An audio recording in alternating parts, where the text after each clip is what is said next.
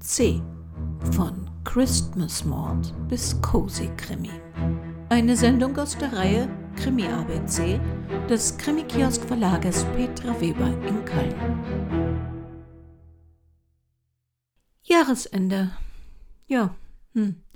Das hatten wir uns anders vorgestellt. Das ganze Jahr 2021, aber das Ende definitiv. Sie doch sicher auch, oder? Ich wollte eigentlich in dieser Sendung den baldigen Tod des fiesen Cs mit Ihnen zelebrieren.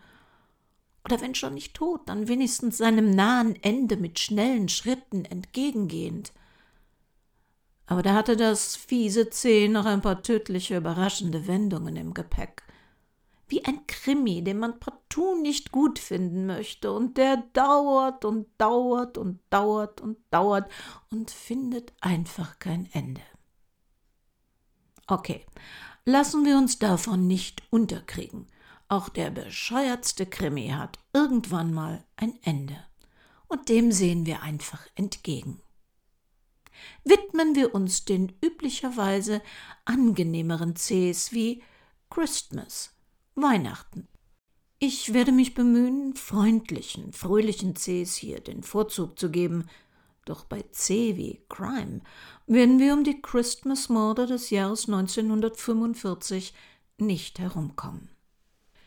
George Sodder, eigentlich Giorgio Soddu, 1895 in Sardinien geboren, ist als Teenager in die USA eingewandert.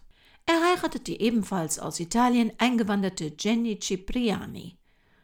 Der Familie geht es dank Georges eigener Spedition gut.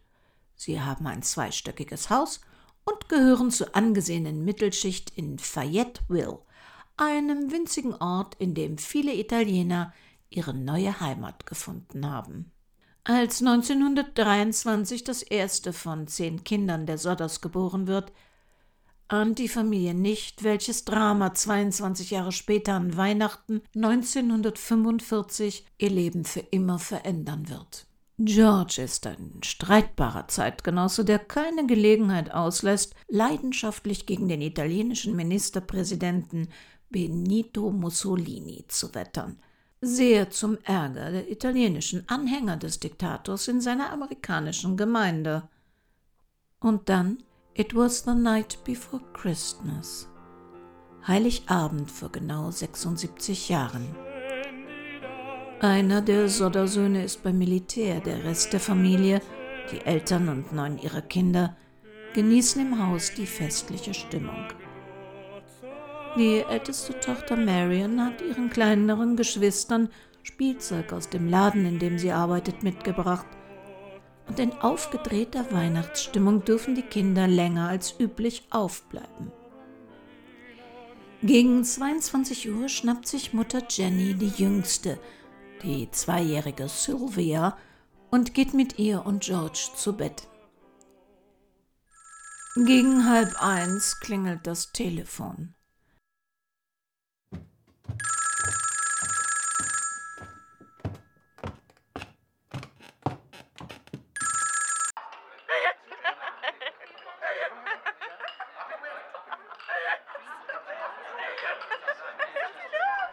Die unbekannte lachende Anruferin scheint sich verwählt zu haben.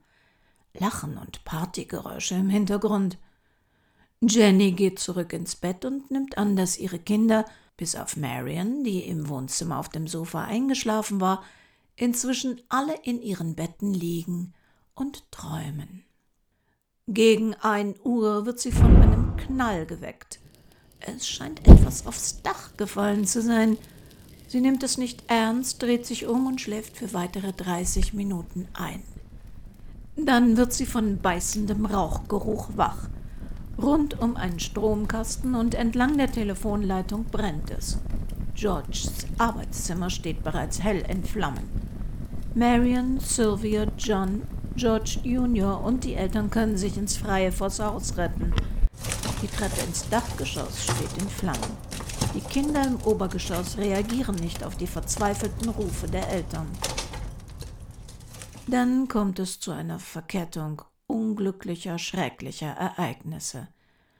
Das Telefon ist außer Betrieb und ein Anruf bei Polizei und Feuerwehr unmöglich. Also läuft Dr. Marion los, um Hilfe zu holen. Versuche anderer zu telefonieren scheitern, weil die Telefone defekt zu sein scheinen. Es dauert ewig, bis jemand ein funktionierendes Telefon findet, um in der nächsten Stadt die freiwillige Feuerwehr zu erreichen. Die Männer der Feuerwehr sind eingezogen. So wird mit einer Telefonkette, in der jeder Feuerwehrmann einen anderen anruft, geklärt, wer irgendwie helfen könnte, um letztlich festzustellen, dass von den paar herbeigeeilten niemand das Löschfahrzeug richtig bedienen kann. Eine Leiter, die gewöhnlich an der Außenfassade des Hauses zu den oberen Fenstern führt, ist verschwunden. Ein Wasserfass, das zu Löschzwecken hätte genutzt werden können, ist zugefroren. Die Lastwagen aus Georges Spedition, man könnte sie doch zum Haus fahren und dann auf deren Dach klettern, um von da aus in die Höhe zu den Kindern zu gelangen. Doch in jener Nacht springt keines der Fahrzeuge an, obwohl sie am Vortag noch problemlos fuhren.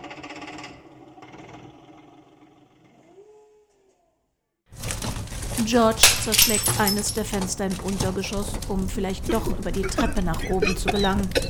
Er schneidet sich dabei die Unterarme und muss blutend und entkräftet aufgeben, weil Rauch und Feuer jedes Weiterkommen unmöglich Fast eine Stunde lang sehen die Eltern und vier Geschwister verzweifelt dem Abbrennen ihres Zuhauses zu, wissend, dass Maurice, 14 Jahre, Martha zwölf, Louis neun, Jenny acht und Betty fünf Jahre alt vor ihren Augen verbrennen. Dann stürzt das abgebrannte Haus ein.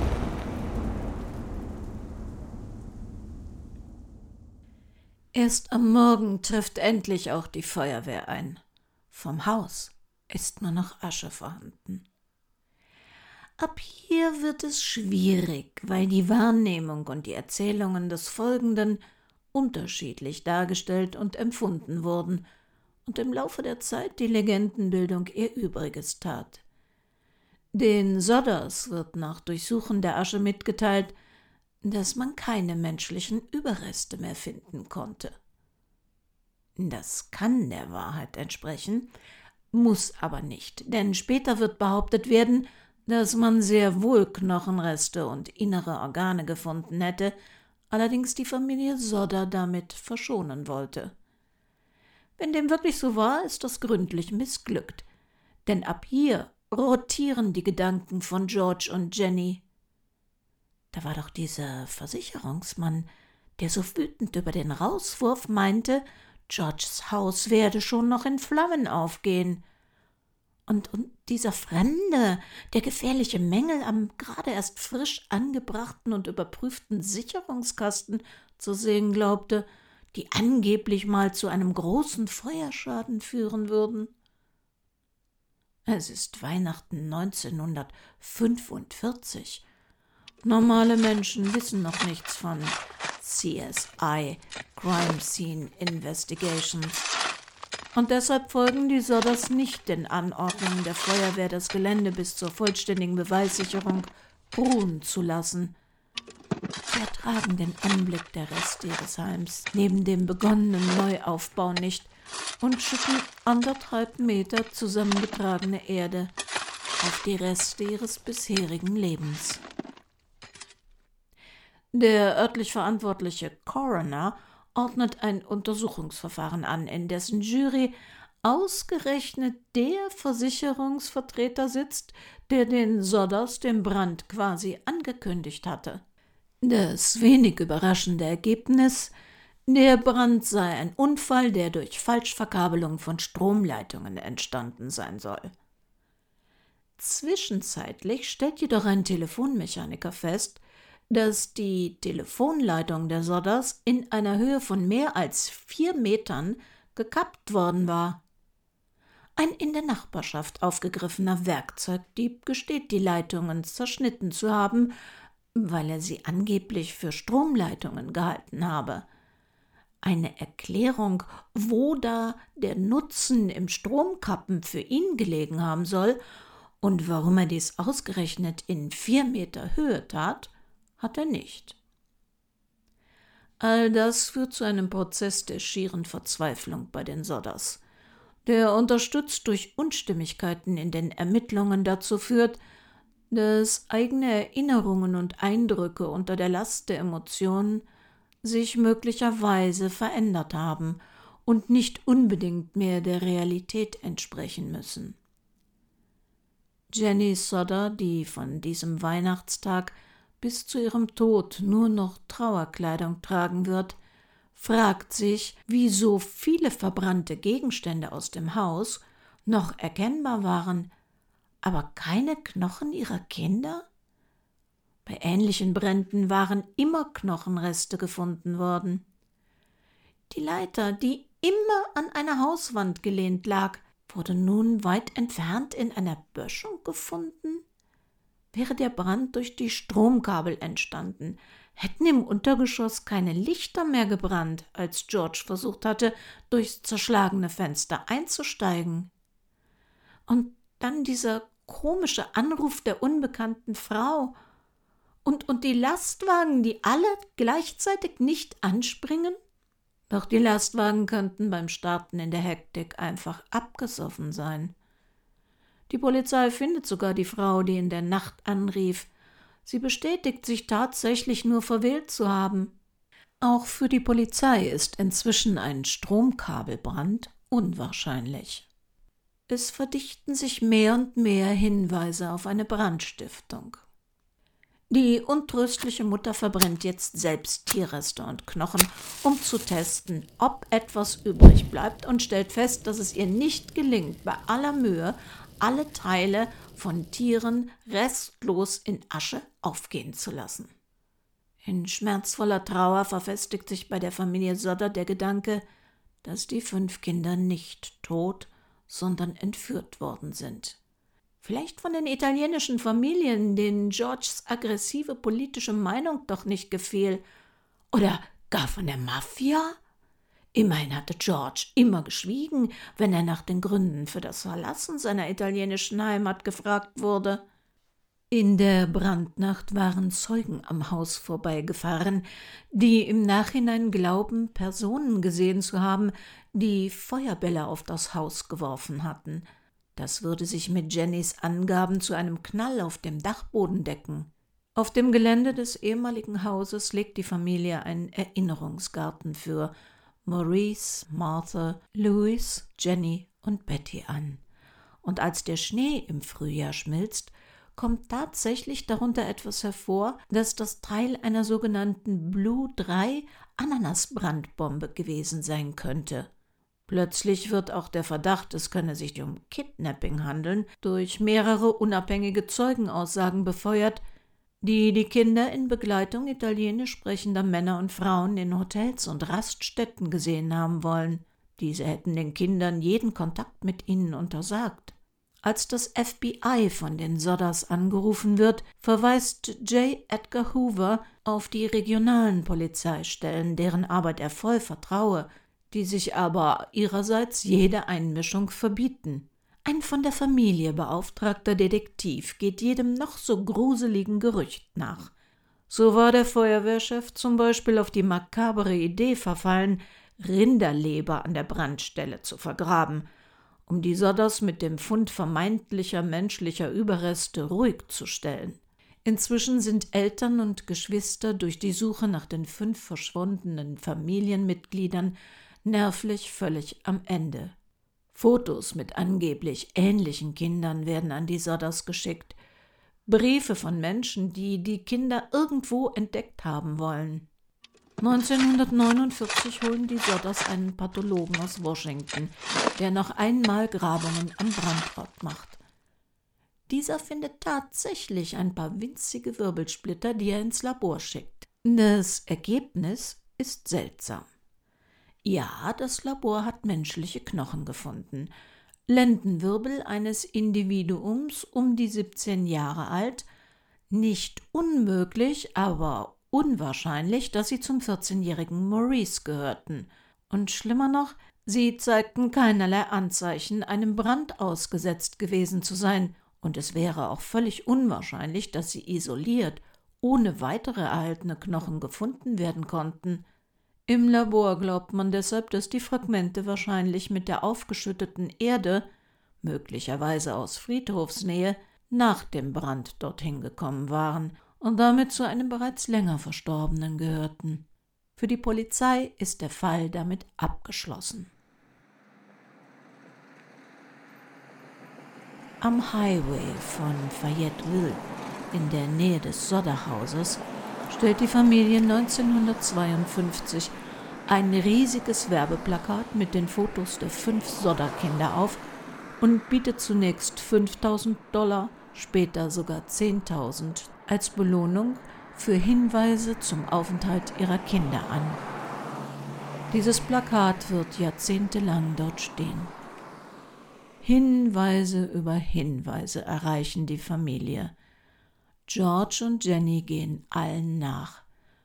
Doch nichts führt zu einem ihrer Kinder. 1968 erreicht Jenny Sodder ein an sie adressierter Brief mit einem Poststempel aus Kentucky. Darin das Foto eines jungen Mannes, der ihrem Sohn Louis ähnelt. Dazu der Text Louis Sodder, I love Brother Frankie. Dazu Boys und ein paar nicht erklärliche Buchstaben und Zahlenkombinationen. Die Sodders sind davon überzeugt, dass es sich um ihren Sohn Louis handelt und ergänzen das Plakat mit dem Bild des jungen Mannes. Im Haus, bei sich auf dem Kamin, stellen sie eine Vergrößerung des Fotos auf. Der Presse sagen sie nichts, aus Angst, den vermeintlichen Sohn vielleicht damit in Gefahr zu bringen. 1969 stirbt George Sodder, der Vater, der nie aufgab, nach seinen Kindern auch bei kleinsten Anhaltspunkten zu suchen und durchs Land zu reisen. Auch nach Georges Tod sucht die Familie weiter. Bis auf John. John Sodder gab unmittelbar nach dem Feuer an, er sei hoch zu seinen Geschwistern gegangen, um sie zu wecken, aber vergeblich. Später behauptet die Familie, dies sei Johns Wunschdenken, durch ein schlechtes Gewissen geprägt. Möglich. Doch John verweigert sich als einziger Sodder der Suche nach den vermeintlich Entführten und will das Unglück für immer hinter sich lassen, um sein Leben im Hier und Jetzt zu führen. Waren die Kinder, wie spekuliert wurde, nach Italien verschleppt worden? Hatte die Mafia damit zu tun? Viele in Fayetteville haben daran geglaubt. Im Februar 1989 stirbt Jenny Cipriani Sodder mit 85 Jahren im festen Glauben daran, dass ihre fünf Kinder nicht in Flammen zum Opfer gefallen waren und irgendwo in der Welt noch lebten. In diesem Jahr, am 21. April 2021, starb Sylvia Paxton, geborene Sodder, nach langer schwerer Krankheit als jüngstes und letztes der 1945 geretteten Sodder-Kinder. Sie hat ihr der Mutter gegebenes Versprechen gehalten und die Suche nach ihren Geschwistern nie aufgegeben, sogar das Internet und andere Medien in die Suche involviert. Es ist schön zu wissen, dass trotz allem sie ein glückliches Leben führen konnte, wenn man ihrem Nachruf glauben darf, indem es heißt, dass sie das Leben ihrer Kinder mit Klebeband und Bastelpapier, mit warmen Keksen, Büchern und grenzenloser Liebe erfüllte. Sie ermutigte ihre Kinder zu großen Träumen, harter Arbeit und Fürsorge, mit einem ansteckenden Lachen und einem wunderbaren Sinn für Humor. Noch heute gibt es Internetforen, die die Akten studieren, den Verbleib der Kinder und ihrer möglichen Nachfahren nachforschen. Sehr vieles spricht dafür, dass die Sodder-Kinder ein Opfer der Flammen, ein Opfer skrupelloser Brandstifter wurden. Wenig, dass es wirklich gelungen wäre, fünf Kinder unbemerkt aus dem Haus zu entführen. Ganz zu schweigen von der Frage nach dem Motiv. Doch ob Mord oder Entführung. Das Schicksal von Maurice, Martha, Louis, Jenny und Betty ist für immer mit dem heiligen Abend 1945 verknüpft.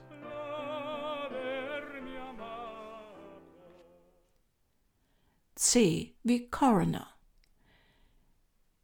In der Tragödie der Familie Sodder kommt er genauso vor wie immer dann, wenn in angloamerikanischen Ländern es zu ungeklärten bzw. plötzlichen Todesfällen kommt.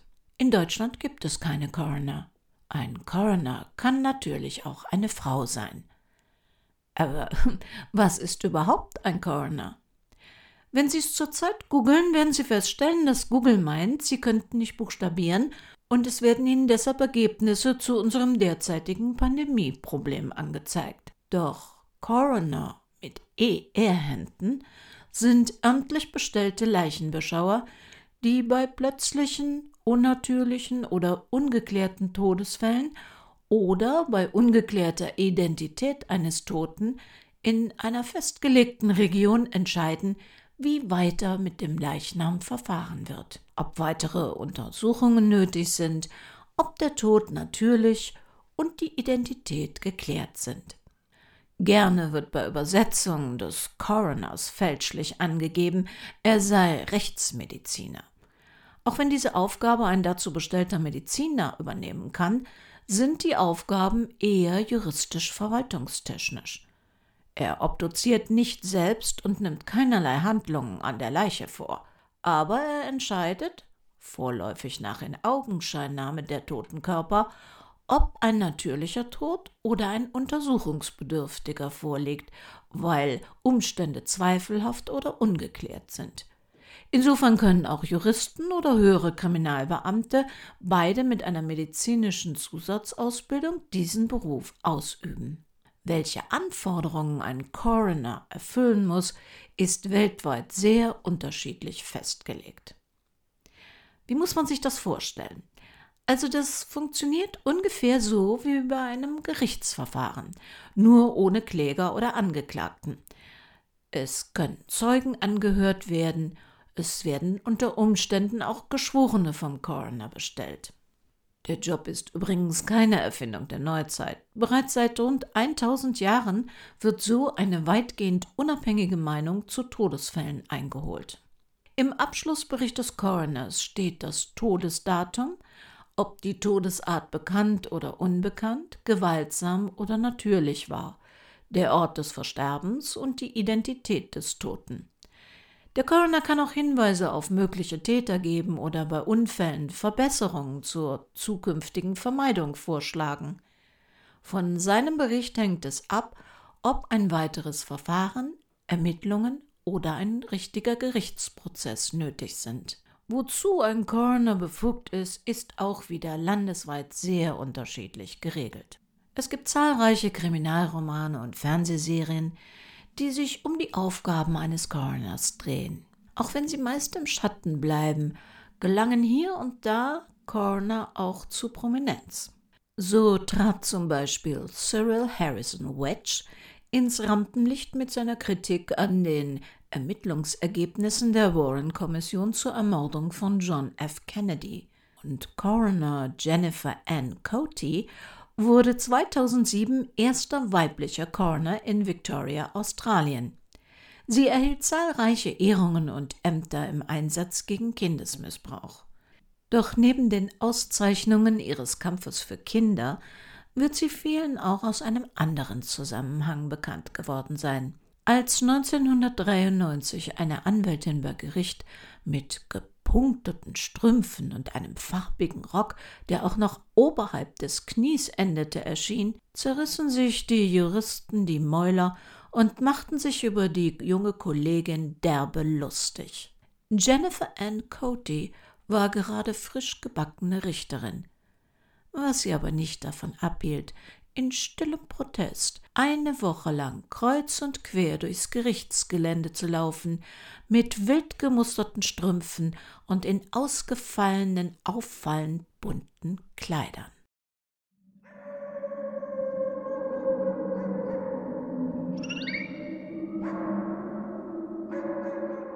C wie Cozy Krimi.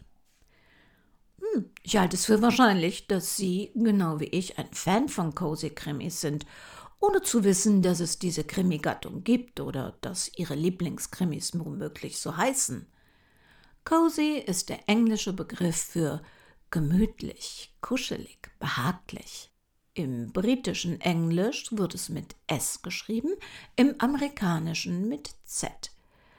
Wenn der Begriff in journalistischen Artikeln vorkommt, wird er nicht selten belächelnd, abwertend verwendet. Das Grundmerkmal dieser Literatur- und Filmgattung wird oft durch die Gegenüberstellung mit dem vermeintlichen Gegenteil, dem Thriller, veranschaulicht. Während im Thriller Action, Tempo und eine Portion Grausamkeit dominieren, geht es im Wohlfühlkrimi langsamer, bedächtiger, friedlicher zu. Der Geist des Lesers oder Betrachters soll nicht durch Blut und detailliert beschriebene Schandtaten stimuliert werden, sondern durch schöngeistiges Ambiente und oft auch eine Portion Humor. Ah, aber nicht zu verwechseln mit C wie Crimedy, wo Comedy oft bis hin zum Klamauk im Vordergrund steht und das kriminelle Ermittlergeschehen lediglich blutiges Beiwerk für mehr, oft aber auch weniger lustige Witzchen genutzt wird. Cosys setzen auf gefühlvolles Ambiente. Nehmen uns mit auf eine Reise in die Küche eines hochdekorierten venezianischen Sternekochs, in ein schneebedecktes, von der Umwelt abgeschlossenes kanadisches Blockhaus, zu einem pittoresken Antiquariat am Ufer der Seine oder einem altehrwürdigen Spukgrasel im schottischen Hochmoor. Überhaupt spielen Cosys mehrheitlich in Großbritannien und kitzeln den danach lechzenden Krimigraum mit allerlei Britischem. Sie bedienen zu unserer großen Freude sämtliche Klischees und lassen uns vergnügt glauben, dass in Lancashire Literaturclubs unter Rochdales Rosenzüchtern, Brightons Bridge Clubs und den Künstlervereinen in Cornwall Mord und Hinterlist zum Tagesgeschäft gehören. Glaubt man den Barnaby-Krimis, ist Midsommer ein einziger Friedhof. Und selbst sein Kollege in Venedig, Kommissario Guido Brunetti, kommt mit den Bestattungen gar nicht nach. Das Muster dieser Krimis ist verlässlich. Meist im ländlichen Idyll zwischen High-Tea und After-Dinner-Whisky kommt es bei Kerzenschein in einer kleinen Gemeinschaft zum unnatürlichen, plötzlichen Ableben. Meist sogar in C wie Closed-in-Krimis. Soll heißen, die Gruppe ist in ihrer Größe überschaubar und durch widrige Umstände von ihrer Umwelt abgeschlossen. Auf einer abgelegenen Insel, eingeschneit in einem Castle oder im Unwetter umtosten Cottage. Den meuchelnden Mörder anwesend wissend, die Polizei nicht erreichend, ermitteln dann entweder alle gegeneinander oder ein zufällig anwesender Profidetektiv oder Detektivin nimmt sich der Rekonstruktion des häufig ungewöhnlichen bis skurrilen Tathergangs an und fördert ein Familiengeheimnis nach dem anderen zutage. Nicht selten begleitet von weiterem unverhofftem Ableben der zuerst höchst Verdächtigen. Ein klassischer Bestandteil solcher Closed-in-Krimis ist die fulminante Endrunde, in der alle Überlebenden und das Dienstpersonal zusammenkommen, angstvoll um sich blickend, wer denn nun der Castle Killer ist. Der selbsternannte Ermittler zeigt auf ein, zwei oder drei der Anwesenden, um dann zu erklären, warum diese es nicht sein können. Und dann mit hör- oder unüberhörbarem Trommelwirbel entlarvt er den Täter, meist der, von dem man es am wenigsten glaubte. Die Queen der Cozy Krimis ist C. wie Christie, Agatha Christie. Wohlfühlkrimis lassen uns ein bisschen erschaudern, mitraten und befriedigen unser Verlangen nach berechenbarem Abenteuer, ohne tiefere, gar Urängste zu berühren. Sie stimulieren uns wie ein kleiner Ausflug in eine Welt, von der wir natürlich wissen, dass sie in der Fantasie beheimatet ist. Haben Sie Lust auf so einen kleinen Trip? Krimi-Autor Ralf Kramp, der Mann, durch dessen Tweet bedeckte Adern Earl Grey fließt, hat uns die Genehmigung gegeben, ein kleines Stimulanzdestillat seines Krimis Noch ein Mord, Milord, Lord Marydew ermittelt, von seiner letzten CD-Neuerscheinung hier wiederzugeben, das in drei Minuten alle Merkmale des Cozy-Krimis virtuos vereint.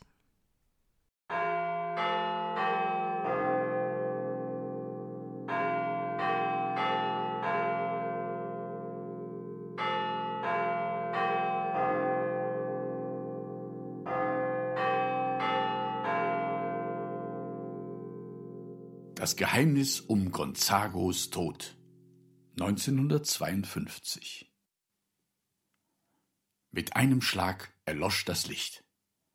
Einzig die Sendeanzeige des Radios schimmerte gelblich matt durch die Finsternis, und das elektrische Kaminfeuer sandte einen schwachen rötlichen Schimmer durch den Raum. Eine beruhigende Melodie drang durch den Äther, begleitet vom leisen atmosphärischen Knistern der Radioübertragung, Unsere Augen gewöhnten sich nur zögernd an die Finsternis, und nach und nach hoben sich ein paar Konturen aus der Schwärze heraus. Ich strengte mich an, um etwas erkennen zu können, und rief mir das Bild in Erinnerung, das sich uns noch bis vor wenigen Minuten geboten hatte. Der Salon von Monkswell Manor, der eingeschneiten kleinen Pension auf dem Land, das Sofa, der große Sessel, der Kaminsims, der kleine Sekretär mit dem Telefon, die Holzvertäfelung, hinter dem großen Bleiglasfenster mit der gotischen Steineinfassung konnte man ein paar herumwirbelnde Schneeflocken erahnen. Und dann mischte sich mit einem Mal ein melodisches Pfeifen unter das Radioprogramm, jemand intonierte irgendwo in der Dunkelheit ein Kinderlied. Jemand, dessen Gestalt wir erst bemerkten, als er plötzlich mitten im Raum stand. Schwarz, finster, eine Schattengestalt, die auf den Sessel zuschlich. All das ahnten wir mehr, als wir sahen. Dann schossen zwei Hände nach vorne und ein unterdrücktes Röcheln kam aus dem Sessel. Um uns herum gingen unterdrückte Schreie und gepeinigtes Aufstöhnen durch die Reihen der Anwesenden. Der Spuk war so rasch vorbei, wie er begonnen hatte. Die Gestalt verschwand. Das Licht flammte wieder auf und Molly Ralston kam herein. Und als sie zum Sessel blickte und realisierte, wer dort lag, stieß sie einen schrillen Schrei aus. Mary Dew saß zu meiner Rechten und stieß ein schwer zu deutendes Schnaufen aus. Als ich unter lautem Applaus der Vorhang schloss und das warme Saallicht des Ambassador Theaters anging, erhob er sich schwerfällig aus seinem Sessel. Pause, grunzte er. Wurde auch langsam Zeit. Gemeinsam mit dem restlichen Publikum strebten wir auf einen der Ausgänge zu, um uns draußen mit einem Drink zu erfrischen. Und Gefällt Ihnen das Stück? fragte ich im Hinausgehen. Meridew wandte sich zu mir um und sah mich mit großen Augen an, als habe er die Frage nicht richtig verstanden. Hm? Ach so. Ja, ganz hübsch, ganz hübsch. Es war der 25. November, der Abend der London-Premiere des neuen Theaterstücks aus der Feder von Agatha Christie. Die Mausefalle war in den zurückliegenden beiden Monaten mit achtbarem Erfolg auf einigen Bühnen im ganzen Land aufgeführt worden, bevor das Ensemble jetzt in London angelangt war. Na, haben Sie es gesehen? Den Sessel, das Sofa, den Kamin, den rieselnden Schnee. Haben Sie das Radio gehört? Dieses Teilhaben an der Szenerie versetzt in die Stimmung, die ein guter Cozy-Krimi vermitteln muss. Sie als Leser oder Hörer oder Zuseher sind mittendrin. Unsichtbar wie mit einer Tarnkappe ausgestattet, begleiten sie die Protagonisten am Tatort.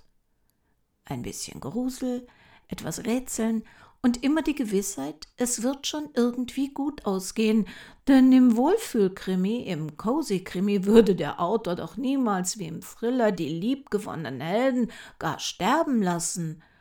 Äh, oder?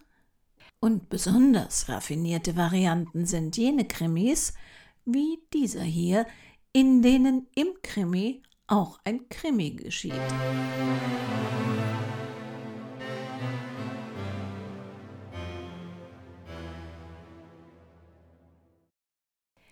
Das Jahresende ist auch immer eine gute Gelegenheit, dankbar zu sein. Egal, was wir an 2021 rumzumeckern hatten, und es gab ja reichlich, ich habe persönlich Grund, mich bei Ihnen zu bedanken, dass Sie es ein weiteres Jahr möglich gemacht haben, dass wir völlig ohne bezahlte Werbung auskommen. Dafür ganz herzlichen Dank, dass wir nur durch Spenden von Ihnen den Krimi-Kiosk finanzieren können. Ich bedanke mich auch bei allen, die im Hintergrund an dem Krimi-Kiosk beteiligt sind, ohne dass immer ihre Namen genannt werden, die sich um den rechtlichen und finanziellen Kram kümmern, die die Technik aufrechterhalten. Ich bedanke mich auch bei allen Hörern, die im letzten Jahr Kontakt mit uns aufgenommen haben und uns auf die eine oder andere Weise mit Ratschlägen versorgt haben, die uns beraten haben in verschiedenen Punkten. Ich bedanke mich ganz herzlich auch bei jenen, die auf den Portalen iTunes und Co uns freundliche Bewertungen gegeben haben. Und ein besonderer Gruß geht an die junge Hörerin, die vielleicht die jüngste von unseren Podcast-Hörern ist und uns auf iTunes so nett bewertet hat.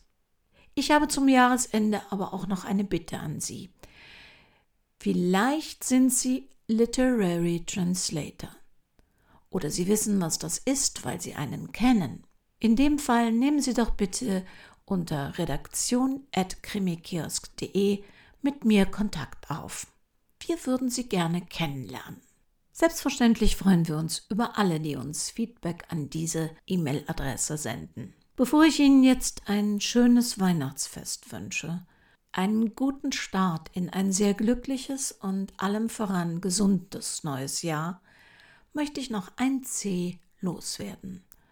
C wie Congratulations. Wenn Sie schon lange Podcasts hören, dann werden Sie wahrscheinlich aus den frühen Anfängen des deutschen Podcasts Florian und Steffi Knorn vom TTT Krimi Podcast kennen. Florian hat vor ein paar Jahren den Krimi Kiosk Podcast gerettet und dafür bin ich ihm sehr dankbar, denn uns gäbe es ohne ihn heute nicht mehr. Er ist immer da, wenn ich ein technisches Problem habe, egal ob er gerade auf dem Weg zum Urlaub ist, Feierabend zur späten Stunde ist, nach einem langen Arbeitstag. Du hast dich immer gekümmert und dafür ganz herzlichen Dank. Lieber Florian, am 11. Dezember hast du einen runden Geburtstag und wir wären gerne gekommen, um mit dir und deinen vielen Freunden und Familienmitgliedern ein rauschendes Fest zu feiern, so wie du es geplant hattest. Nun wird das Fest nicht ganz so rauschend und die Gästeliste wird deutlich kleiner. Aber Happy Birthday aus Köln. Happy Birthday!